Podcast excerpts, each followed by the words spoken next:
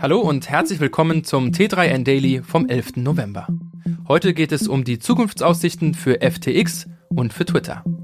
Außerdem Starlink-Alternative und Frank Thelen.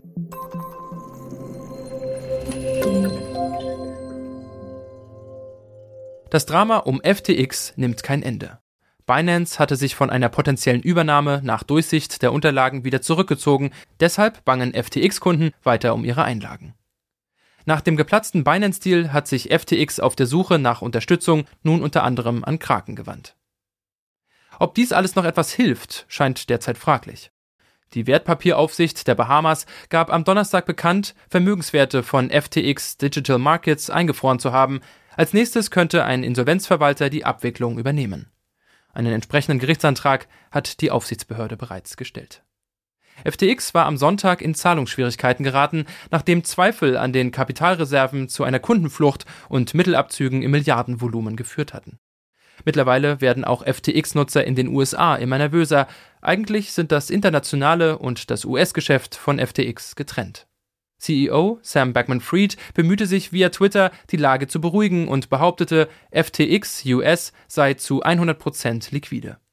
Doch zugleich kündigte die Plattform an, den Handel womöglich für ein paar Tage auszusetzen. US-Medien berichteten zudem, dass MitarbeiterInnen in den USA in einer Art Notverkauf versuchten, Firmenteile zu Geld zu machen.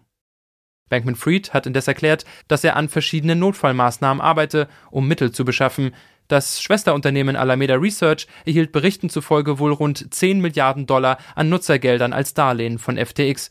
Das Kapital habe Alameda Research unter anderem nach dem Terra-Zerfall benötigt. Die Börse habe damals wohl über ein Kundenvermögen von 16 Milliarden US-Dollar verfügt. Ein großer Teil der Sicherheiten des Unternehmens lagen allerdings im hauseigenen FTX-Token FTT vor. Die Kryptowährung hat nun aber binnen weniger Tage mehr als 80 Prozent ihres Wertes verloren. Wie geht es weiter bei Twitter?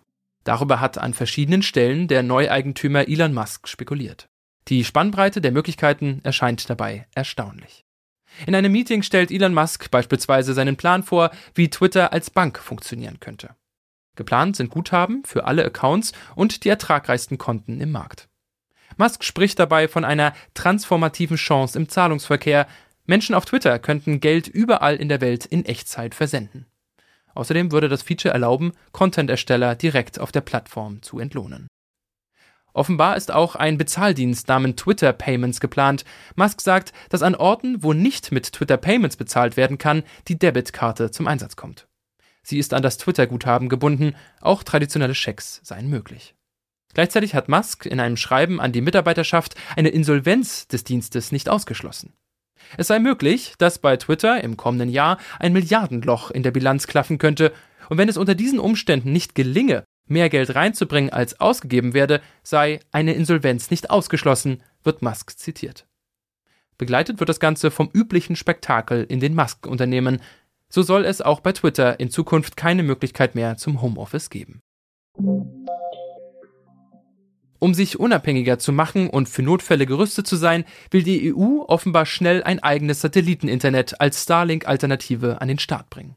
Bis 2027 sollen 170 Satelliten im Orbit sein, wenn sich die Länder denn einigen können.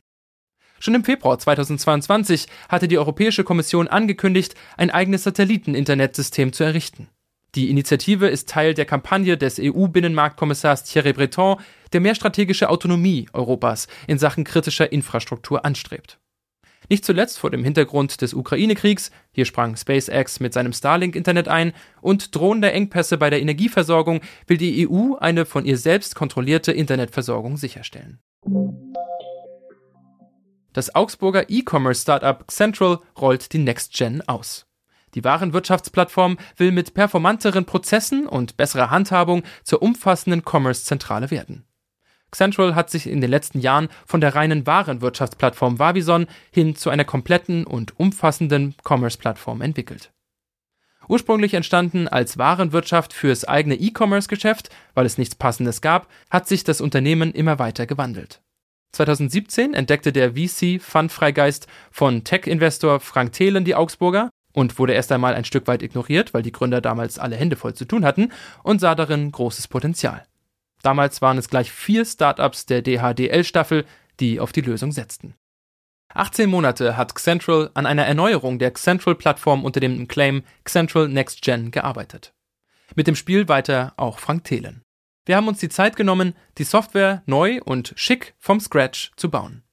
Wie können wir das, was wir in Zukunft brauchen, in eine leistungsfähige Plattform bringen, war dabei die zentrale Frage, sagt er. Lofted heißt der neue Hitzeschutzschild, der optisch an eine riesige fliegende Untertasse erinnert und den die NASA jetzt zum Test in den Weltraum geschickt hat. Damit ist die Menschheit der Reise zum Mars möglicherweise einen Schritt näher gekommen.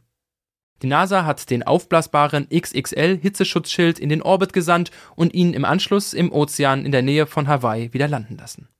Das Gerät besteht aus Stoffschichten, die einen Sturz in die Atmosphäre mit knapp 29.000 Kilometern pro Stunde und Temperaturen mit bis zu 1650 Grad Celsius überleben können.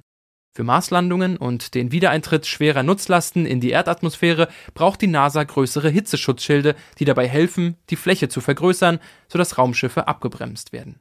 Dieses Problem soll durch Lofted gelöst werden. Das war's auch schon wieder mit dem T3N Daily für heute. Noch viel mehr zu allen Aspekten des digitalen Lebens, des Arbeitslebens und der Zukunft findest du rund um die Uhr auf t3n.de.